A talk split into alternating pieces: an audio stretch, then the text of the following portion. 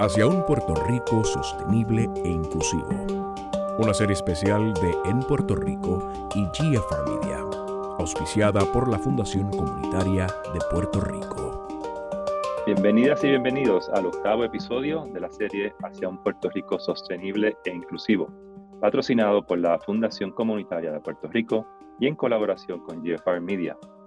Soy Luis Alberto Ferrer Rangel en este episodio número 8 estaremos discutiendo los objetivos de desarrollo sostenible relacionados a la acción por el clima, la vida de los ecosistemas terrestres y la vida submarina. Siendo un archipiélago en la zona tropical del Caribe, Puerto Rico enfrenta los retos del cambio climático, combinado con las brechas de la inequidad y la pobreza, entre otras. Aún así, vivimos dentro de un ecosistema natural unidos y no separados de él. Para discutir la intersección de acción por el clima, la vida de los ecosistemas terrestres y la vida submarina, tenemos como invitado primero al doctor Pablo Lázaro Méndez, especialista en cambio climático, eventos extremos y sus efectos en la salud pública. Bienvenido, Pablo. Saludos, saludos. Muchas gracias por la invitación. También tenemos de invitado a Ernesto Díaz, experto en costas y cambio climático. Bienvenido, Ernesto. Muchas gracias por la invitación. Y tenemos también como invitados al doctor Jorge Bausa Ortega, director científico del programa del estuario de la Bahía de San Juan. Bienvenido, Jorge. Gracias, Luis Alberto. Un saludo a todos los que nos, ¿verdad? nos sintonizan eh, y un agradecimiento a la Fundación Comunitaria de Puerto Rico y, a, Rotativo por la doble invitación, dando la, la oportunidad de participar y, y discutir y aportar algunas ideas de estos temas, ¿verdad?, que nos afectan a todos. Gracias. Muchísimas gracias a los tres por estar acá. Eh, continuamos grabando ¿no? estos podcasts con las secuelas de los huracanes Fiona en Puerto Rico e Ian en la Florida. En estos precisos momentos, el presidente Joseph Biden y la primera dama Jill Biden están en la Florida, luego de haber estado visitando Ponce hace dos días. Quería preguntarle a los tres, pero empezar ah, por, por, Pablo, ¿no? Eh, el huracán Fiona, que fue una categoría 1 en Puerto Rico, ha provocado más de 20 muertes. Y, en, y Ian, hasta ahora, que fue una categoría, entiendo, 4 llegando a 5, eh, más de 100 muertos en la Florida. Pablo, ¿te sorprenden estos números de muerte? Pues mira, este, yo no, no me atrevería a responder de esa manera, porque siempre que hablamos de, de la pérdida de vida humana puede ser lo más valioso que podemos tener. Es algo incalculable, perder la vida de un hijo, de un padre, de un hermano, que no es lo mismo que perder un puente con una carretera, aunque sabemos que eso, pues en nuestra vida real, eso sale, sale más quizás en las redes sociales que la pérdida de la vida humana. Así que me alegra mucho que quizás comencemos con este tema en el sentido de que podamos resaltar el valor y la importancia que tiene esta, esta situación, ¿verdad? Dicho eso, pues, pues mira, tristemente la, la manera todavía se está trabajando en la manera en cómo se puede contabilizar las pérdidas de vidas humanas y el impacto en la población de estos desastres naturales. Eh, tras el paso del huracán María, eh, la agencia federal, el National Institute of Standard and Technology, ha estado trabajando este, con un grupo de investigadores, eh, con George Washington University y la Universidad de Puerto Rico, en la Escuela Graduada de Salud Pública, en poder contabilizar eh, cuáles fueron esos detonantes que han llevado a que hubiese ocurrido tanta mortalidad en Puerto Rico tras el paso del huracán María.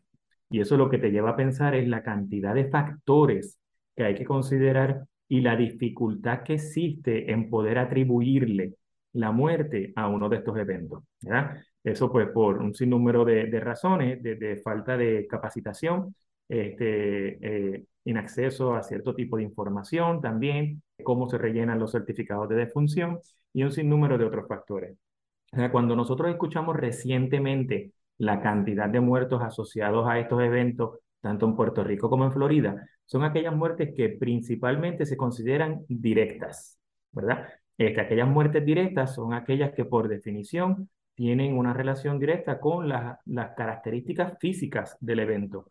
Eh, viento, inundaciones, marejadas ciclónicas, deslizamiento, ¿verdad? Todos esos factores. Este, y son muchas veces pues son traumas, son accidentales. Eh, hay otras muertes que son las muertes indirectas, que son las que son más complicadas y muchas veces pues están tras bastidores, que son todas aquellas las que son más, más difíciles de poder identificar. Eh, y vienen siendo aquellas que son parcialmente atribuibles o de alguna manera atribuibles al evento y están más asociadas a las pérdidas de servicios esenciales, ya sea acceso a servicios médicos, acceso inadecuado al servicio médico, acceso a medicamentos, este, acceso a, nutrición saludable, este, transporte, energía eléctrica, agua potable, limpia, como hemos visto recientemente con los casos de leptospirosis. Y, y ahí pues ya tú empiezas entonces a complicar la telaraña de los diferentes factores que no necesariamente se dicen en la información. Cuando nosotros hablamos de preparedness, yo creo que el National Weather Service y el National Hurricane Center han, han mejorado significativamente en dejarnos saber a nosotros cuánto es la cantidad de agua que puede caer y cómo van a ser los vientos, por dónde va a entrar y cuál puede ser la trayectoria.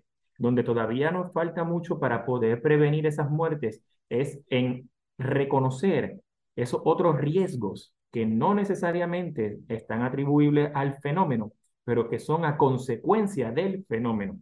¿Cómo te preparas para la pérdida de electricidad? ¿Cómo te preparas para no tener los medicamentos? ¿Cómo te preparas para tener acceso médico? Este, nutrición, agua limpia, ¿verdad? Todos estos servicios esenciales para que tras el paso del huracán no comience a haber una, un, un, evento en cadena que detone en una alta mortalidad. Eso tanto en Puerto Rico como en la Florida. Quisiera traer entonces los, los puntos de vista de Jorge y de Ernesto, cada uno desde su sus perspectivas, ¿no? Porque obviamente del estuario la bahía de San Juan, Jorge, es un lugar donde habitamos este, una gran diversidad de, de, personas y también de, ecosistemas. Eh, ¿Cuál es tu perspectiva sobre eh, el costo de la vida humana eh, sobre estos dos este, eventos? Pues mira, fíjate, Alberto, yo coincido con, con Pablo Méndez.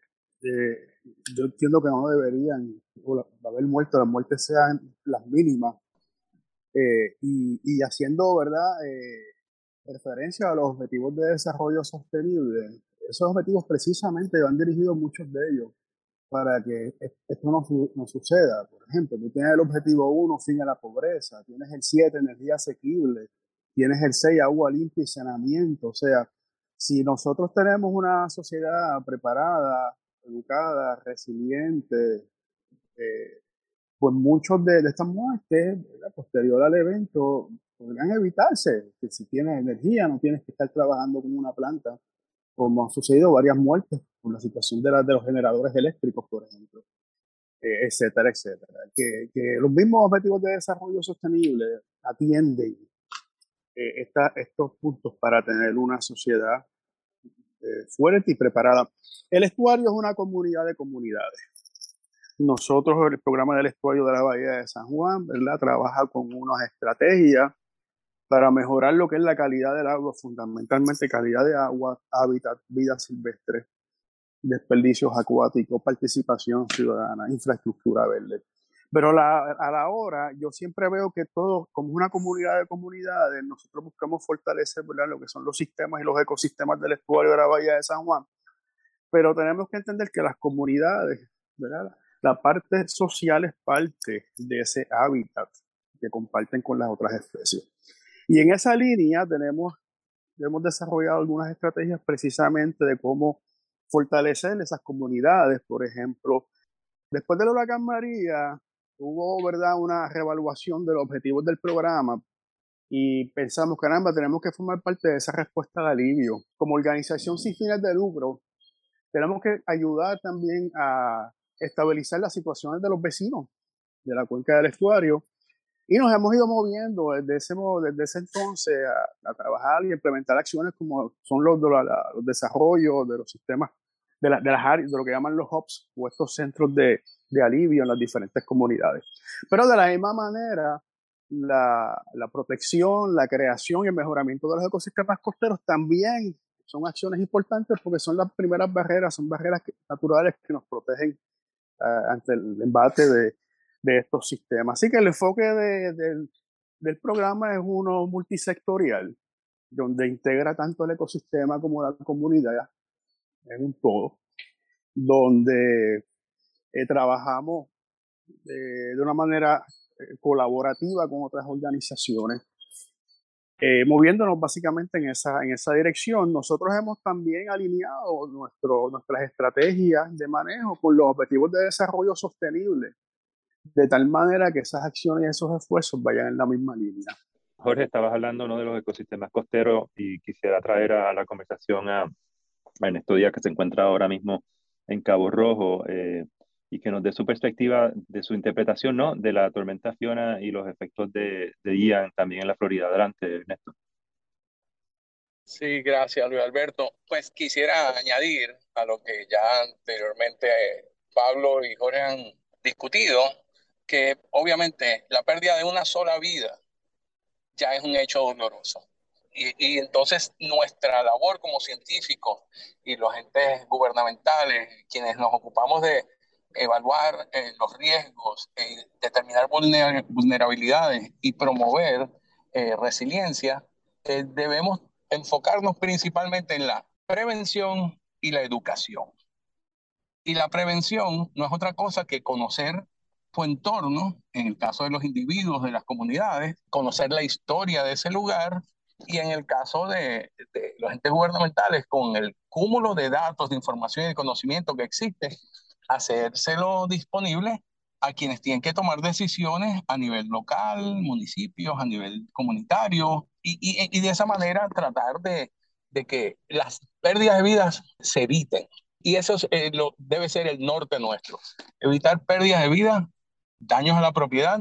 Hay unos que son, en términos de daños, inevitables, pero ciertamente el hecho lamentable de las pérdidas de vida es, es evitable. Y, eso es algo que nos preocupa muchísimo.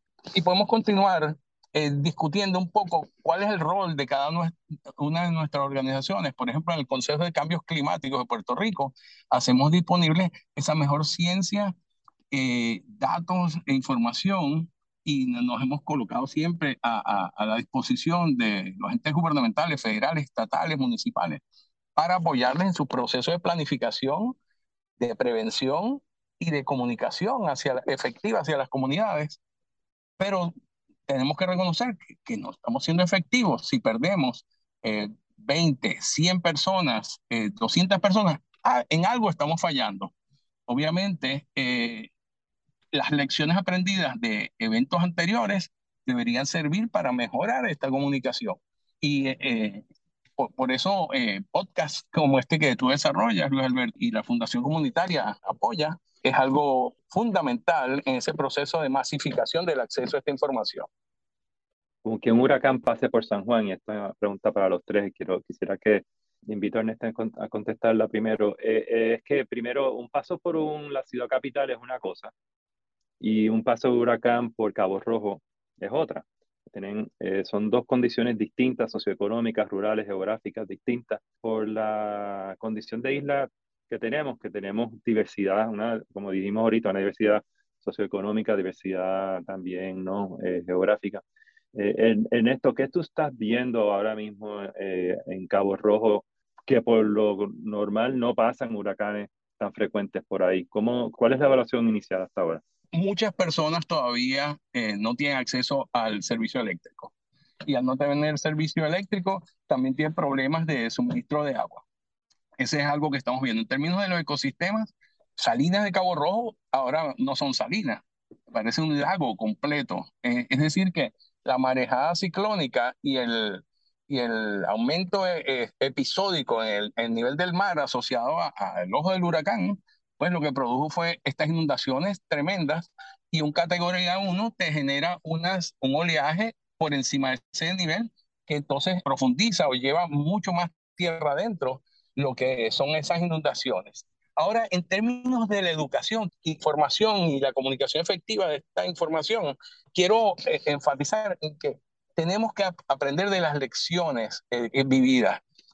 Hay algo que a, mí me está preocupando, es que las personas, en términos generales, miran al huracán como la línea de trayectoria y si, y si es el modelo de espagueti, ¿verdad? Que son varios modelos, un array de modelos, ven esas líneas como la trayectoria del huracán, pero en unos casos eh, concretos, el ojo del huracán puede tener 50, 60, sobre 100 millas y entonces cubre la totalidad de la isla y la porción noreste de los, de los huracanes es la que tiene la mayor potencia y capacidad de hacer daño por las velocidades de los vientos, etc. Yo creo que algo, y se lo plantearía al National Weather Service, que en lugar de dar esas trayectorias como una línea, utilicemos el ancho del cono de incertidumbre como una franja eh, que sea la que eh, permita que las personas que se ubiquen o se vean ubicados en esa franja puedan entender que el huracán realmente no es que va a pasar por Cabo Rojo o por San Juan o por Culebra o por Islas Vírgenes, sino que eh, eh, todos vamos a ser impactados de una manera u otra con mayor intensidad o menor intensidad por ese fenómeno. Así que yo creo que todavía hay espacio para mejorar en términos de la comunicación hacia la ciudadanía de esos riesgos asociados al paso de los huracanes. Pablo, eh, tú has estudiado pionero en Puerto Rico, ¿no? Los efectos de la, en la salud en cambio climático. Eh, y sabemos que las condiciones de, de, salud preexistentes crónicas en Puerto Rico están muy relacionadas a la inequidad y a la pobreza. El área sur, eh, suroeste, por donde pasaron, donde ocurrieron los terremotos y donde pasó pues parte del gran, gran parte de los efectos del huracán, eh, Fiona, pues es una de las áreas más pobres de Puerto Rico, con mayor inequidad. ¿Qué planteamientos quisieras hacer con respecto a esta situación ahí? Sí, efectivamente, gracias por, por traer el tema. Y antes que, que comenzar, totalmente de acuerdo con los comentarios que emitía también el Néstor anteriormente. Efectivamente, esta región, cuando el huracán María, quizás fue de la que menos sufrió. Sin embargo, por eso que comparan mucho luego entonces con el huracán María, pero como bien mencionó los cuadrantes Ernesto del huracán, el, el cuadrante noreste quizás es el más poderoso o el que más este, peligroso puede ser, que fue el que azotó prácticamente el resto de la isla, y el menos poderoso fue el que azotó al suroeste. Eh, en este caso fue lo contrario. El huracán, el huracán Fiona azotó quizás el cuadrante más poderoso a una región que, pues, que ya también había sido azotada por los terremotos y prácticamente la pandemia. Mencionamos algo de educación y mencionamos los determinantes sociales de la salud, que prácticamente están atados a los niveles de pobreza, a la inequidad, a la justicia, este, eh, eh, un sinnúmero de factores, ¿verdad? Y son todos aquellos que condicionan, están atados o condicionan tu capacidad de adaptación, ¿verdad? Este, y, y, son aquellos que, que prácticamente describen la manera en cómo un ser humano nace, vive, se desarrolla y muere. ¿verdad? Son todo, eso, es, todo ese entorno en el cual nosotros nos desenvolvemos. Y uno de los factores, de, eh, además de, la, de las comorbilidades o, o la manera en cómo quizás nuestra salud también ya está prácticamente deteriorada, con, con factores, con enfermedades no transmisibles, como puede ser la diabetes, la hipertensión, la obesidad mórbida, este, eh, problemas cardiovasculares, muchas veces están asociados a, la falta de actividad física, a malos patrones alimenticios, mala nutrición, no desnutrición, pero la mala nutrición, ¿verdad? Este, y, se ven exacerbados bajo las condiciones de estrés y de desastre. Muchos de estos factores pueden mejorar a través de la educación. La educación no solamente es una herramienta que nos puede ayudar a prepararnos, como bien mencionaba Ernesto, sino que la educación nos puede ayudar para todo, prácticamente la varita mágica que nos puede ayudar en muchas cosas. No es algo que tú vayas a ver una reacción inmediata, pero preparas a un país para el futuro. Y la región suroeste no solamente tiene, como mencionamos, alta prevalencia de ciertos tipos de condiciones, sino que también llevan más de cinco años con una educación formal interrumpida. O sea que estamos hablando de que la educación es clave, lo menciona Néstor, quizás Jorge también, podemos estar todos de acuerdo, pero lamentablemente estamos viendo una región que está prácticamente azotada por estos fenómenos y ciertos eh, life concurrence events que no les permite sacar la cabeza fuera del agua. Y tenemos quizás generaciones de niños que ya cuando vino el huracán María tenían 5 años, hoy en día ya tienen 10, y aquellos que tenían 10 ya tienen 15. Y aquellos que tenían 15 ya son adultos votantes, que tienen 20, ¿verdad? Este, y llevan 5 años con una educación interrumpida y prácticamente me atrevería a decir ineficiente y en algunos municipios inexistente tras los terremotos, ¿verdad? Así que nosotros tenemos que cuestionarnos también cuáles van a ser las prioridades como país para que podamos no solamente estar mejores preparados para el cambio climático, adaptarnos y cumplir con lo, lo, los objetivos de desarrollo sostenible de las Naciones Unidas, que son extremadamente importantes y uno de ellos prácticamente de nuevo, la educación. Nosotros estuvimos en, con las brigadas salubristas el fin de semana pasado eh, en los municipios del sur también. Este, y, y, es impresionante como hay una gran cantidad pues, de, de niños que pueden estar quizás todavía sin servicio a las escuelas. Y eso es una preocupación que te la traen los padres. Este, nosotros, de nuevo, yo creo que eso es una alta prioridad, al igual que hablamos de que los comercios, los negocios, todo esto es importante, pero la educación no podemos olvidarla porque es la herramienta que nos puede ayudar a minimizar los problemas de salud en el futuro bajo la prevención y es la herramienta que nos puede ayudar a nosotros a estar mejores preparados para atender los eventos extremos del cambio climático. Este, con esto termino rapidito, Luis Alberto, y es que este, una de las cosas que nosotros estamos viendo también con esta este, prevalencia de, de, enfermedades no transmisibles, eh, como puede ser la obesidad, hipertensión, este, problemas cardiovasculares, es que están muy asociadas también, se, exacerban la severidad de los síntomas cuando ocurren episodios de calor extremo también. Aquí hay una tesis doctoral que hizo una de nuestras estudiantes en el recinto de ciencias médicas, en la cual se observa que las visitas a salas de emergencia y las hospitalizaciones aumentan significativamente con los episodios de calor extremo. La mortalidad, también se hizo un estudio piloto que en la zona metropolitana de San Juan también aumenta por los episodios de calor extremo. Aquí tras el paso del huracán Fiona y María, en Puerto Rico colapsó el sistema eléctrico y tras el paso del huracán Fiona, más reciente ahora, para traerlo a al, al, evento quizás más, que más fresco tenemos, ocurrió un episodio de calor extremo en ciertas regiones de Puerto Rico. Y una de las herramientas principales que nosotros utilizamos para mitigar el calor extremo es el aire acondicionado. Hay muchas comunidades que bajo, bajo niveles de estrés, sin condiciones salubres porque la higiene se, se, deterioró completamente por los debris, los roedores, las enfermedades, la calidad del agua, que estuvieron entonces también expuestas a, a episodios de calor extremo en algunas regiones de Puerto Rico, sin la capacidad de poder mitigar ese episodio de calor extremo. O sea que pensar también en el factor de, de efectos cascadas y la simultaneidad de los eventos, que cómo eso también te puede exacerbar la situación.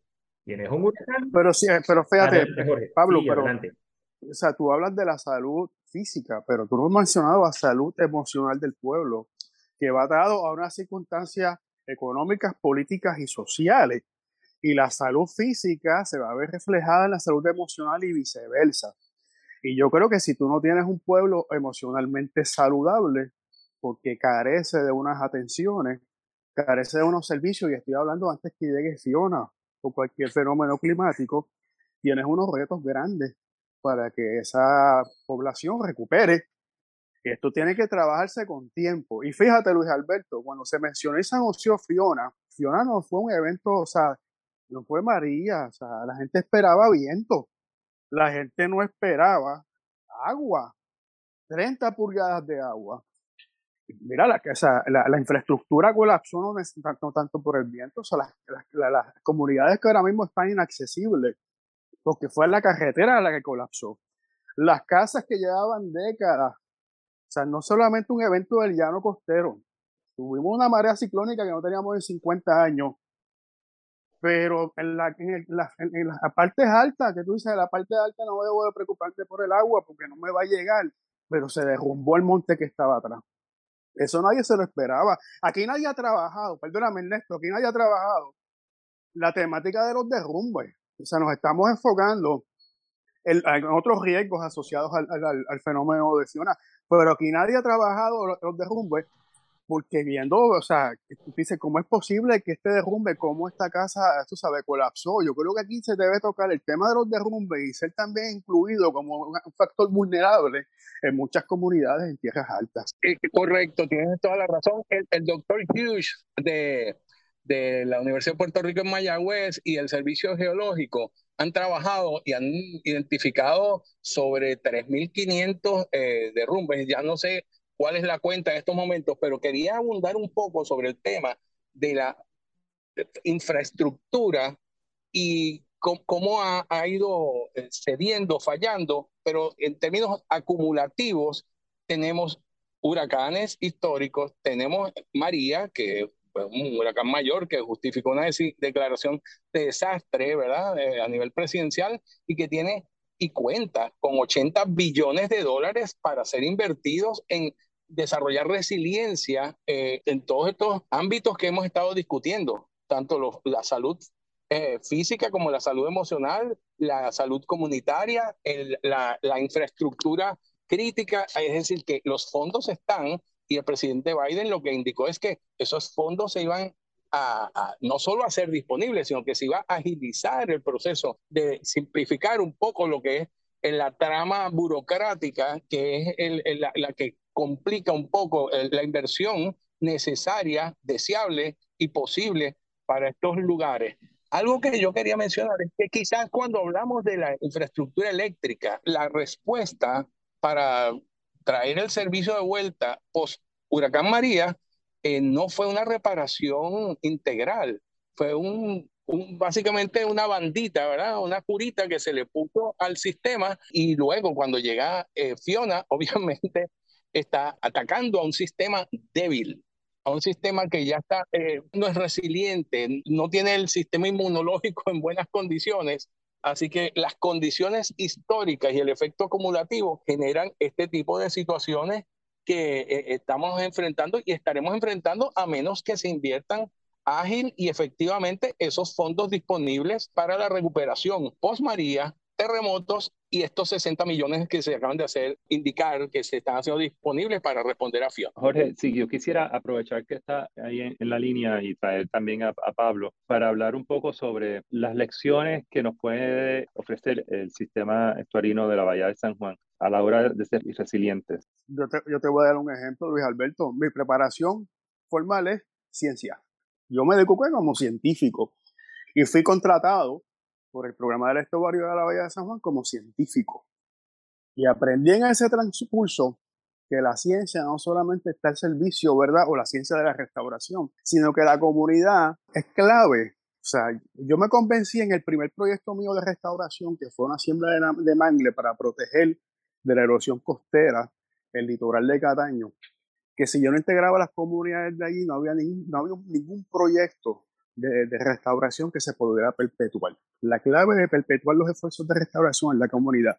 Y me convertí sin querer en un científico social pragmático. Y yo ahí que yo entendí la importancia de, de las comunidades en todos los esfuerzos porque estamos todos entrelazados. Y retomando, o sea, vienen unos fondos, pero yo creo que aquí la clave son las organizaciones sin fines de lucro. Cuando María vimos que la primera respuesta vino del vecino, la primera respuesta vino de la organización sin fines de lucro. Esos fueron los primeros que respondieron. Y hemos visto la problemática que ha habido con la canalización de fondos federales. Los fondos deben de ser canalizados, muchos de ellos a través de las organizaciones sin fines de lucro, que vayan directo a las comunidades. Nosotros fuimos ejemplo de eso. Un momento dado se nos acercaron organizaciones filantrópicas que querían ayudar, lo que pasa es que no sabían dónde. No sabían dónde estaba Juana Amato, dónde estaba Loisa, cómo ayudo, yo estoy allá. Pues se nos acercaron porque querían canalizar su ayuda a través de una organización sin fines de lucro, no a través del gobierno. Y esa fue la primera lección aprendida con María. La importancia de las organizaciones sin fines de lucro como parte para responder eh, y aliviar y ser ¿verdad? ese primer frente de esa primera respuesta. Pues nosotros en el estudio definitivamente estamos fortaleciendo eso. Y lo integramos de diferentes maneras, porque no es solamente eh, educar o proveer a esa comunidad un equipo de energía solar, sino a través de la misma mismo programa de ciencia ciudadana, los ayudamos a entender ese ecosistema, pero entenderlo a través de la participación. Y de esa manera, también es una manera de fortalecer y una manera de, no quisiera decir, utilizar, seguir utilizando la palabra resiliente, pero por lo menos entender cómo uno debe de prepararse, porque la clave está en la preparación, para no poder entonces recuperar después del evento. Es un, es un enfoque eh, básicamente, como te, dice, como te dije, multisectorial, donde el ecosistema y la comunidad y la comunidad del ecosistema, aunque pueden tener estrategias distintas de acción, tienen que estar yendo a, a la par.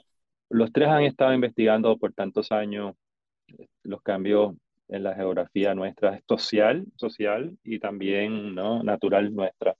Han estado estudiando la, eh, las distintas maneras que Puerto Rico ha estado sometido al, cambio climático, eh, nuestra vulnerabilidad costera, que no hemos entrado en ella ahora mismo, pero desafortunadamente no tenemos tiempo. La pregunta eh, para ustedes también, que son hasta ciertos puntos científicos sociales que que, han estado integrando también estas observaciones que Jorge está hablando, ¿no? De, de cómo nos adaptamos. Quería preguntarles, ¿qué les da esperanza a ustedes cuando están estudiando eh, en cada uno de sus campos para seguir desarrollando estrategias de adaptabilidad. Eh, Pablo, ¿qué es lo que te da esperanza cuando estás estudiando tanto, tantos factores? Mira, este, número uno, programas como estos que pueden ayudar a transmitir y a llegar a difundir la información, lo que está pasando y educar. Esto también, este, no solamente aquí, sino que también con las organizaciones, como mencionó Jorge.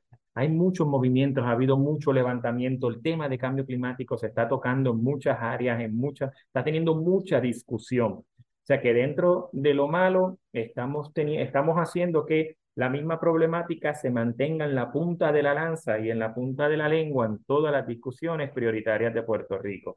Allí cuando hablamos de energía, hablamos de cambio climático. Allá cuando hablamos de crisis económica, hablamos de cambio climático. Cuando hablamos de inundaciones, de salud, de ecosistemas, ¿verdad? Así que este, yo, esa es la parte positiva, que han habido un sinnúmero de iniciativas que se han levantado, tanto comunitarias como organizaciones de base este, sin fines de lucro, el tercer sector, las fundaciones, este, el Estado, a cierta medida, unos más rápidos que otros, uno con mayor flexibilidad este, y otros con mayor lentitud, ¿verdad? Este, pero se están viendo ciertos tipos de acciones que se están reconociendo. Jorge acaba de mencionar algunos de ellos. Yo recuerdo trabajando con, con iniciativas de fundación comunitaria hace como tres, cuatro años atrás.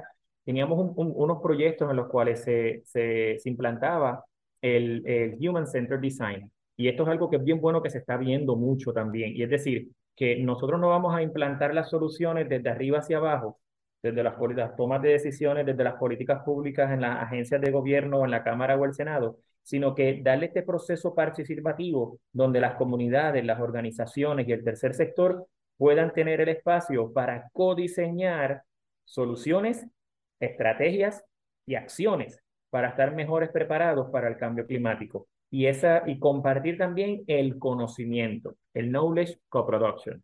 Así que hay tres factores importantes. El Human Centered Design, que cada vez se está reconociendo más.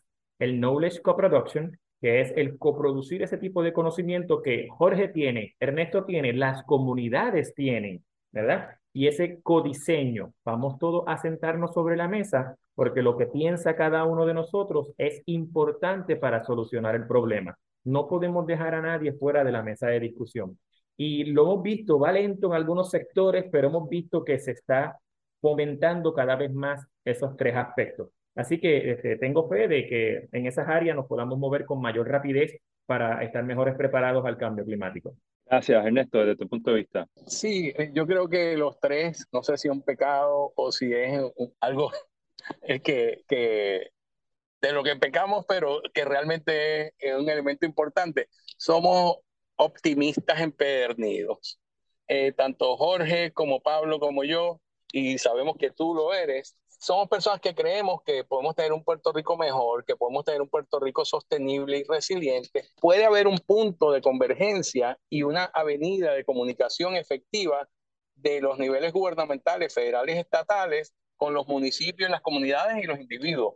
Algo que me da mi esperanza es que a nivel individual las personas están desarrollando sus estrategias de resiliencia, por una parte le pierde un poco de fe al sector público que no les está proveyendo a pesar de que pagan eh, eh, sus contribuciones, ¿verdad? Sus impuestos, están desarrollando esa resiliencia individual a nivel de hogares, eh, buscando sus sistemas solares, sus cisternas, tratando de elevar sus propiedades, de tratar de, tratando de protegerlas contra inundaciones. Lo ideal sería que ese codiseño que menciona eh, Pablo, ocurriera, pero eh, las personas no están esperando eh, a, que llegue la ayuda gubernamental. las comunidades se están organizando. Recuerdo cuando luego del huracán María, tres o cuatro días luego de eso, fui a Humacao y la organización Peces y la iglesia Nuestra Señora del Carmen eran los primeros respondedores, mientras que el municipio y FEMA estaban esperando eh, que la gente pudiese acercarse a, los centros de respuesta, digamos, eh, a, la, emergencia, a llenar eh, formas para atender las necesidades.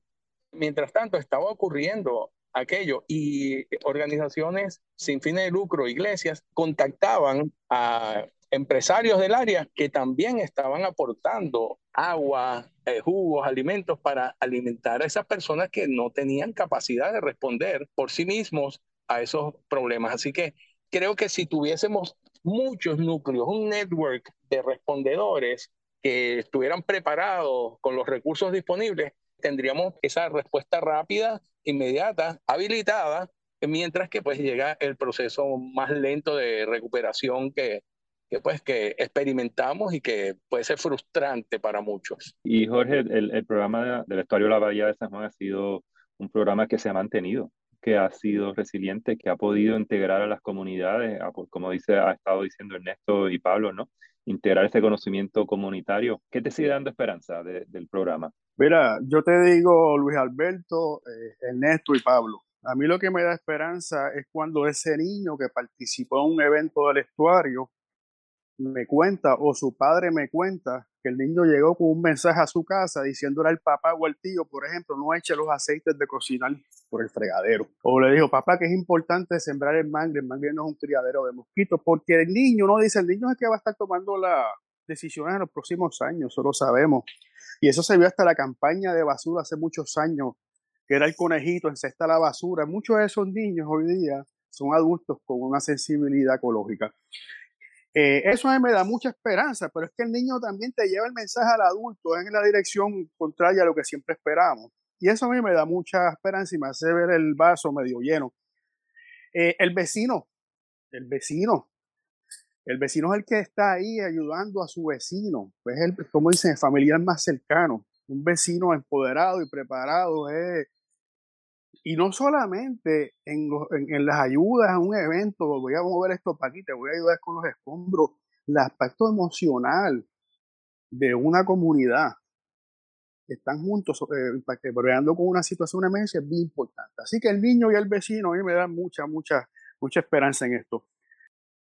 Doctores Pablo Méndez Lázaro, Jorge Bausa Ortega, señor Ernesto Díaz, muchísimas gracias por estar acá en este podcast de En Puerto Rico. Muy agradecido. Muchas gracias por la invitación. Muchas gracias, muchas gracias por la oportunidad.